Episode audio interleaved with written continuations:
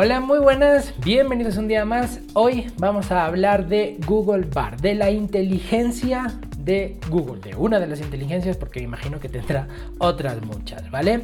Primero, o la primera que llegó eh, pegando fuerte fue ChatGPT, luego fue eh, Microsoft incorporando una versión, eh, entre comillas, actualizada de ChatGPT en Bing, y la última en llegar no quiere decir que sea la peor, obviamente, fue BART de Google, ¿vale? Entonces, ¿qué es BART? BART es un modelo de lenguaje de gran tamaño, un LLM, un Large Language Model, que ha sido entrenado con una cantidad ingente de datos, imaginaos la cantidad de datos que puede tener Google, ¿vale? Y también con, con, código, no solo con datos, sino también con código, ¿vale?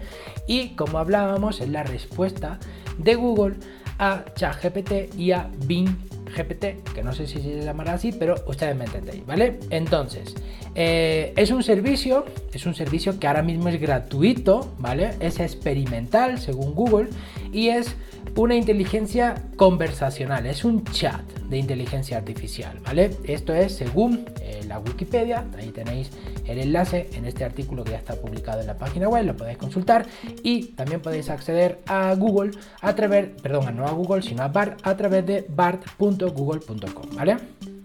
Ahora, ¿qué es lo que podemos hacer con esta inteligencia artificial o con este chat? Eh, inteligente de Google. ¿Qué podemos hacer con BART? Podemos hacer muchísimas cosas. Eh, desde resolver dudas de cualquier tema que te puedas imaginar, como comentábamos al inicio, esta inteligencia artificial ha sido entrenada con una gran cantidad de datos, ¿vale? Puedes generar contenido en formato de texto, eh, puedes pedirle que te escriba un artículo, puedes escribirle prácticamente que te genere casi cualquier tipo de contenido, ¿vale? Puedes consultar eh, por resúmenes de libros o de algún texto que tú le pases, te puede hacer un resumen con los puntos que él crea que son los principales. Ojo, que no necesariamente van a ser los principales, ¿vale? También es capaz de traducir textos y eh, igualmente puedes al igual que con ChatGPT, ojo, puedes jugar a ciertos juegos de rol, siempre que le digas cuáles son las reglas. Es decir, vamos a jugar este juego, estas son las reglas, estos son los personajes, esto es... Entonces puedes pasar una tarde interesante jugando a un eh, juego de rol con la IA. Lo que sí tengo que decirte es que tengas cuidado, ¿vale? Por un ejemplo que te voy a poner ahora después, ¿vale? Eh, en mi caso, por ejemplo, aquí yo tengo un vídeo de ejemplo que lo tienes también en el canal, te lo dejaré por aquí en una tarjetita, y es que yo usé eh, Bing, el chat de Bing, para intentar resolver mis dudas si comprar o no mi nueva MacBook Pro o una MacBook Air, que ya sabéis cuál es el resultado porque ya están los vídeos publicados. Igualmente te los dejaré en las notas del episodio por si eh, estás interesado, ¿vale? Ahora, tenemos que tener una serie de consideraciones o recomendaciones de seguridad. Y es que si estamos hablando de un ámbito profesional, no se aconseja para nada que se compartan datos corporativos no solo con esta inteligencia, no solo con la de Google, sino con todas. No compartas ningún tipo de información corporativa y esto incluye también código, ¿vale? Porque el código también tiene derecho de autor con este tipo de inteligencias, porque son usados para entrenar el modelo y pueden ser parte de la respuesta que se le dé a otro usuario, ¿de acuerdo? Entonces, eso por la parte corporativa. Si estamos hablando de un ámbito personal, pues más allá de, la lógica, ¿no? No compartas información personal y sensible tuya, pero no solo con esta inteligencia eh, artificial, sino con cualquier desconocido o desconocida, ¿no? En definitiva, en Internet, ¿vale?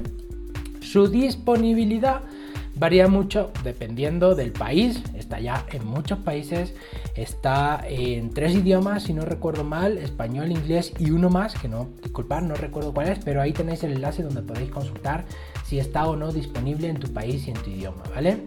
Ahora, eh, como hablábamos, la competencia de bar es, yo ya no te diría chat GPT, porque lo malo, entre comillas, o la desventaja, no vamos a decir lo malo, la desventaja que tiene ChatGPT es que eh, su modelo de datos ha sido entrenado hasta una fecha determinada. No recuerdo cuál era, no recuerdo si era 2021 o 2022, pero es una fecha determinada. Mientras que del lado de Google y del lado de Bing, estos modelos yo considero, que tampoco lo puedo afirmar, que están más actualizados, ¿vale? Bien, ahora, ¿qué consideraciones tenemos que tener? Y esto era lo que te comentaba en el punto anterior, eh, eh, relacionado con los usos, ¿vale?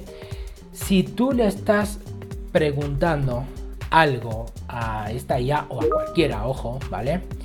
Siempre tienes que verificar si eso es correcto o no. Tienes que verificar otra fuente. Ahora mismo estamos en un punto en el que estas inteligencias desvarían y te dicen cosas que no son ciertas. ¿Vale? Entonces, por ejemplo, yo tengo una, eh, te pongo el ejemplo que, yo hice con Bart, y es que yo tengo una eh, Xbox Series S, la tengo en una instancia de la sala y la quiero mover a otra, ¿vale? Donde la quiero mover no tengo una tele, sino que tengo un monitor y no tiene altavoces, por lo tanto no voy a poder escuchar el audio que generalmente va por el cable HDMI. Entonces yo le pregunté que cómo puedo escuchar el audio de esta videoconsola usándola con un monitor que no tiene... Eh, que no tiene eh, altavoces. En la primera respuesta me dio tres opciones y una de ellas era que conectara unos auriculares al jack de 3.5 de la consola. Yo dije, ah, pues perfecto, ¿vale? Pero ¿cuál es mi sorpresa? Que cuando voy a verificar, la consola no tiene puerto de 3.5. Entonces voy donde el chat y le digo, oye, ¿sabes qué? Esto no tiene... Ah, disculpa, me he equivocado. Entonces lo puedes hacer de esta otra manera. Así que, por favor, ser muy cautos con la información que... Eh, genera este tipo de eh, inteligencias.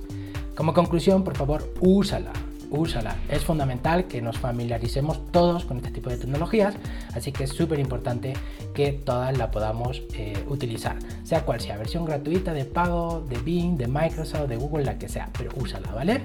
Muy bien, gente, pues nada más, eso sería todo por hoy, nos vemos en la próxima.